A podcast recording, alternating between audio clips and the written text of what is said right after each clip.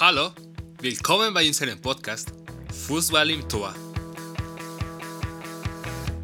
Ich bin Rodrigo und er ist Andres. Hallo Andres. Hallo an alle, die sich uns anschließen. Es ist mir eine Freude, ein Mikrofon mit dir zu teilen, Rodrigo. In dieser Folge stellen wir die Frage, ob Sport, besonders Fußball, nur als Vergnügen ist. Zu diesem Zweck versuchen wir, die Beziehung zwischen Fußball und Menschenrechten zu zeigen in dem wir heute über drei problematische Lagen sprechen. Zuerst werden wir den umstrittenen Fall der Fußball-Weltmeisterschaft in Katar in 2022 sprechen. Im zweiten Teil sprechen wir über die Geschichte des Frauenfußballs und die Vorurteile gegen die Spielerinnen. Und im dritten Teil, was passiert mit dem Rassismus im Fußball?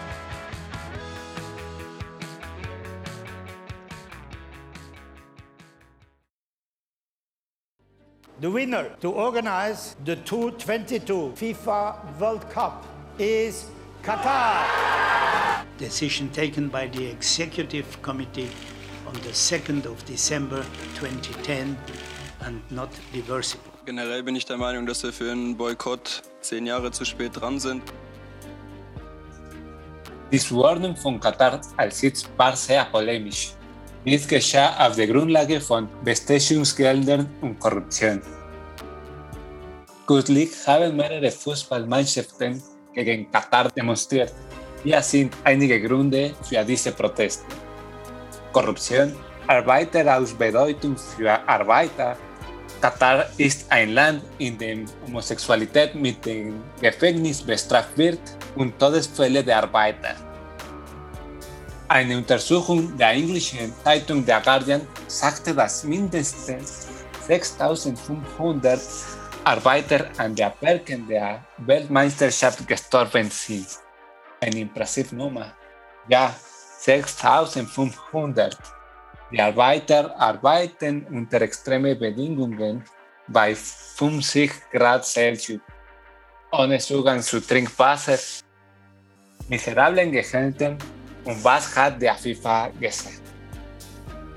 Die Antwort ist nichts. Tony Kroos, einer der kritischen Spieler gegen Katar, hat gesagt, dass es ein Fehler war, Katar als Gastgeber zu wählen. Er rechtfertigt seine Position, weil Katar ein Land ist, das die Menschenrechte nicht respektiert und die Arbeiter in unmenschlichen Bedingungen sind. Einige Länder planen einen Boykott gegen Katar, der eine beispiellose Aktion sein würde. Dies würde den Fußball als wortvolle Werte verstecken, aber es wird kaum geschehen, denn für mich ist Fußball nur ein Geschäft.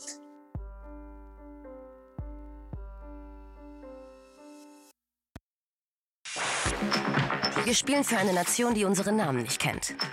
Aber dass wir dreimal Europameisterin waren, weißt du schon, oder? Nicht? Stimmt, es waren ja auch achtmal. Seit es uns gibt, treten wir nicht nur gegen Gegner an, sondern vor allem gegen Vorurteile. Frauen sind zum Kinderkriegen da. Gehören in die Waschküche. Wie Amateurfußball. Nur in Zeitlupe. Aber weißt du was? Wir brauchen keine Eier. Wir. Wir haben Pferdeschwänze. Wie bitte? Das erste Frauenfußballteam wurde 1844 die British Ladies von Nettie Honeywell gegründet. Dann wurden in anderen europäischen Ländern Frauenfußballteams gebildet und während des Ersten Weltkrieges wurden ihre Spiele eine große Publikumsattraktion.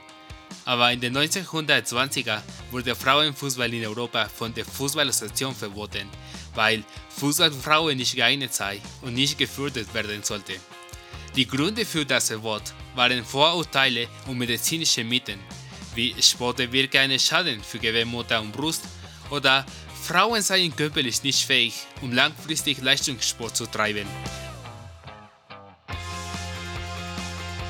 1970 hob der Deutsche Fußballbund das Verbot für deutsche Spielerinnen auf und im nächsten Jahr tat die FA das gleiche.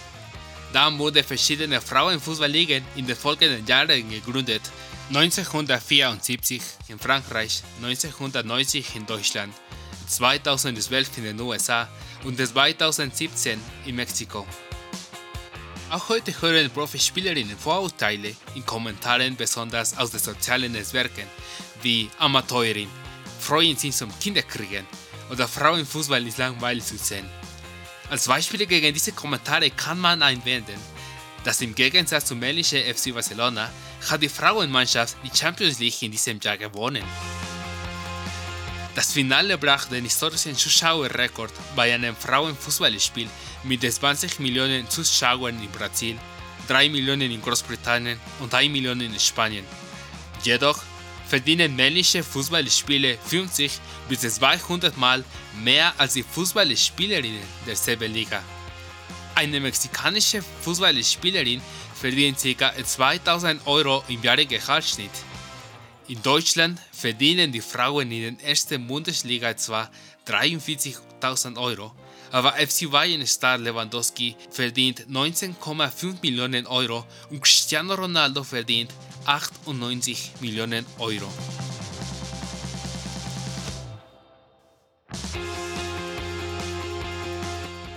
Die Kluft zwischen den Gehältern zeigt ein strukturelles Problem im Spitzensport auf, in dem die Profispielerinnen sich nicht nur auf ihren Sport konzentrieren können, weil der Fußballsport kaum zu leben reichen würde.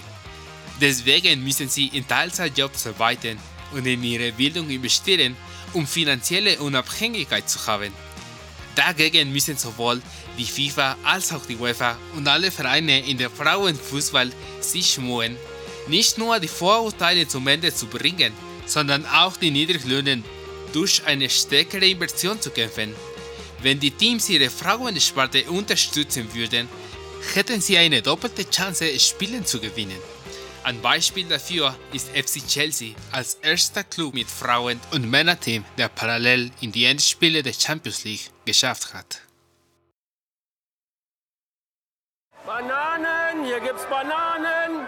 Also entweder hier gibt es besonders gesundes Essen oder... Vergammelte Bananen, um sie auf nicht-deutsche Spieler zu werfen, aus rassistischen Motiven. In diesem Teil werden wir über ein Thema im Zusammenhang mit Inklusion sprechen, der Rassismus. Leider können wir sagen, dass Rassismus ein inhärentes Phänomen des Fußballs ist.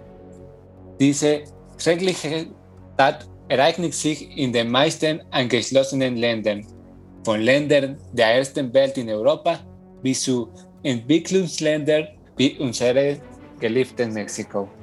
Rassismus gibt es auf verschiedene Arten, vor allem Menschen, die schwarzen Hautfarbe und Spieler mit asiatischer Herkunft. Normalerweise wird dieser Akt ausgeführt, indem Affengeräusche von der Tribüne für die farbigen Spieler nachgeahmt werden.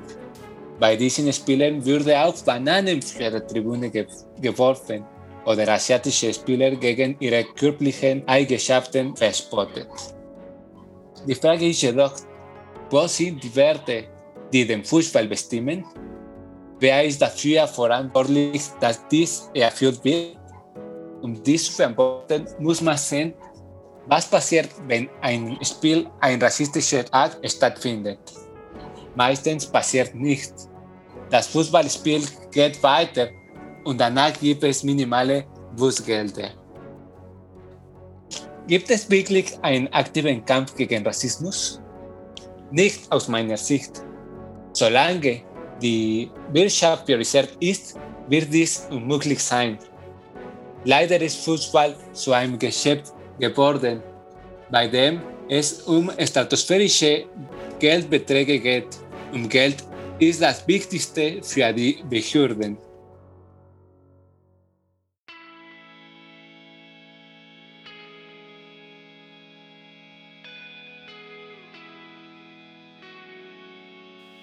Zusammenfassend wollen wir sagen, dass in diesen drei Lagen die Notwendigkeit von strukturellen Veränderungen im Fußball stark hervorgehoben ist.